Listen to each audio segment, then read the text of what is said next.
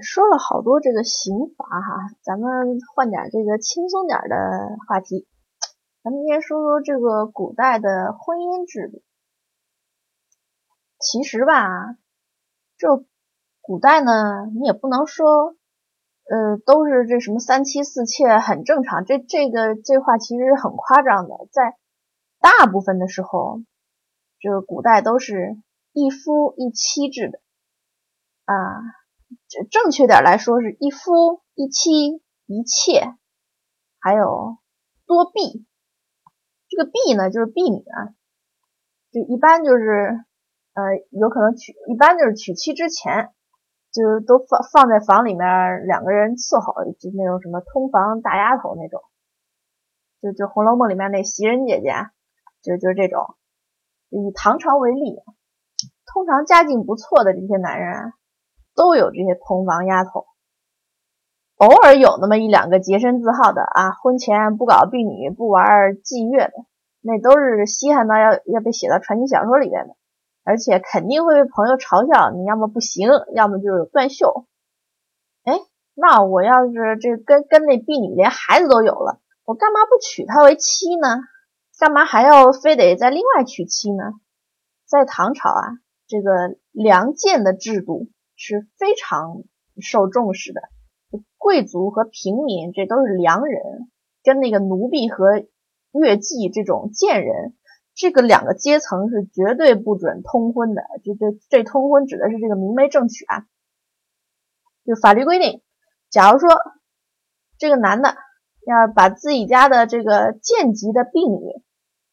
娶为正妻，那官府要出面干涉的。这个男的要做两年苦役，这女的打回打回原形啊，还去做婢女，不准享受正式待遇。那这婢女跟男的生了儿子也不行，你不管或者多喜欢他都不行。你这婢女，假如说这这主子男主子特喜欢她，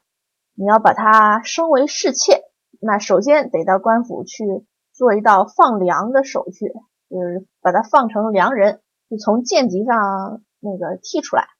然后才可以让他做比婢女高一级的这个侍妾。你要是没经过这个手续啊，就没没把他从贱籍上踢出来，也不可以做妾，做妾也不行，那也犯法。那男主人要服一年半徒刑。你假如说我就跟这侍妾好，我我怎么着我就想把她当正妻，这个吧也有，但是前提是这个妾进夫家门的时候，她是个良人，不在贱籍上，这样可以扶正。如果这个妾原本曾经是婢女，那最多也就到侍妾这儿，不可能再立为正妻。否则以妻为妾的话，这个罪名惩治夫主，那徒一年半，妾还是打回原形。当然也有这种情况啊，就比如说这婢女运气特别好啊，遇上了一个这个坚持一夫一妻、忠贞不二的男主，那。如果他那夫主愿意一辈子不娶正妻，一心一意就跟这个婢妾过日子，啊，他只要不在乎别人嘲笑议论啊，他跟这婢女过一辈子也没人管你生个十七八个娃啊什么的。而且呢，因为这个没有嫡出的孩子哈，这个庶出的这些娃也可以正常继承财产。当然了，这种男人基本上应该比这个大熊猫还要珍贵的啊。如果说你是这个主母。那这这些个婢妾，你看着可就头疼了啊！这这这这这男主这么风流啊，没事就领回家一个婢妾来，那那哪受得了啊？您要是光看着头疼，那那您是穿过去的啊。这个实际上呢，在唐朝这种严苛的两良贱制度之下，那主母想要弄死个奴婢啊，这比杀个畜生也困难点有限。就基本上，只要你认为这个奴婢有罪，或者是主人有正当的理由，你作为家主，你就算一不小心把这奴婢活活打死了，那也不入罪。除非说有人能证明您这是故意诚心要打死那奴婢的，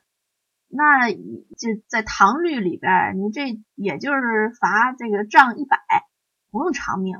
甚至说你是无罪而杀，最高也就是徒一年。而且呢，这个基于家丑不可外扬的这种考虑啊，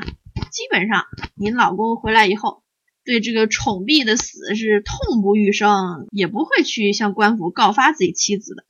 这个百分之九十九的可能，全家都会异异口同声说：“啊，这是不一不小心，这个行刑过度误杀的。”你要是觉得这个总出人命不好，咱咱还是别那么残忍，你把那小三踢出家门，别在眼前晃悠就行。那也行，你就直接找个人牙子把人卖了就得了。其实啊，只要你脑筋灵活点，在自己家里折腾那些婢妾，方法多的是。您是想啊诬赖他偷盗啊，什么没没照顾好小主子啊，什么惹我不高兴，随便什么理由都行，你都能都能收拾他。当然了，您这么一个又一个的就往外扔这跟男主人有关的这个婢妾啊，您老公就是再大大咧咧、没心没肺，也会觉得不对。同时呢，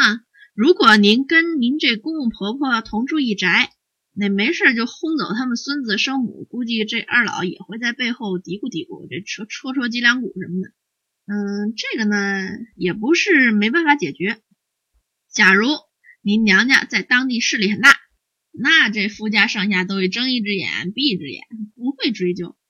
那假如说您娘家势力一般，那你就得巩固在这个夫家的地位。最好的办法就是怀孕生个儿子，而且呢，就是一般的话，就是您可以要求回娘家待产，生活肯定更舒适点，娘家人也会照顾的更周到，而且夫家不会反对。那些男男人呢，肯定巴不得把这么彪悍的老婆送回家，那自己好出去这个啊，偷鸡摸狗什么，是吧？而且古代那个生孩子的女人啊，死亡率是很高的。对临盆的那一天呢，娘家和夫家都会到庙里面去求神拜佛，希望您母子平安。当然了，这夫家估计还是希望这个孙子平安哈，这这这要生儿子，这个最重要。这个古代那个医学水平、卫生观念，这个婴幼儿死亡率是太高了，基本上有三个孩子以上的家庭都经历过死婴的过程。